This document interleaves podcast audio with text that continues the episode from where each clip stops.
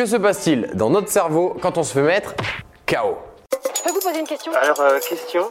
Quelle étrange question. Vous avez des questions? C'est l'occasion de mourir moins.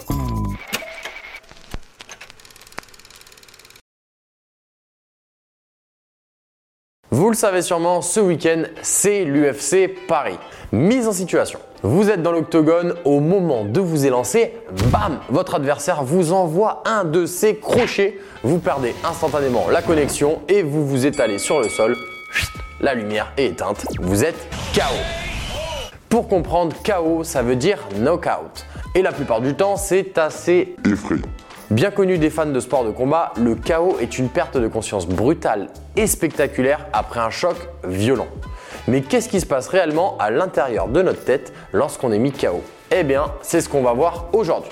Commençons par une mise en contexte. Notre cerveau flotte dans un liquide appelé le liquide céphalo-rachidien. Ça, c'est un mot compliqué, mais c'est super important car ça vient amortir les chocs de part et d'autre de notre cerveau. Mais si le choc est trop violent, là, le cerveau peut être projeté contre les parois de la boîte crânienne et se cogner. Et là, ça devient chaud. Un choc brutal peut provoquer une perturbation des cellules nerveuses et interrompre leur fonctionnement. En fait, nos neurones sont en communication constante les uns avec les autres. Ils transmettent des signaux électriques et chimiques.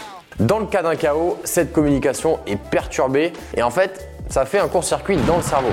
Ce qui peut causer une interruption de la conscience, une perte de connaissance quoi. En un mot, le chaos c'est une perturbation là-haut dont les conséquences peuvent être très graves comme une commotion cérébrale qui peut avoir des répercussions à long terme. La victime peut par exemple se retrouver avec la maladie de Parkinson. En cas de chaos, il ne faut donc pas hésiter à consulter un médecin. C'est pour ça d'ailleurs que les combattants attendent plusieurs mois avant de remonter sur un ring ou dans une cage pour se reprendre des coups. En parlant d'attente, Cyril Gann fait son retour dans la cage ce week-end.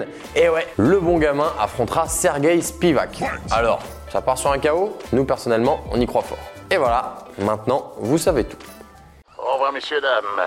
C'est ça la puissance intellectuelle. Sapristi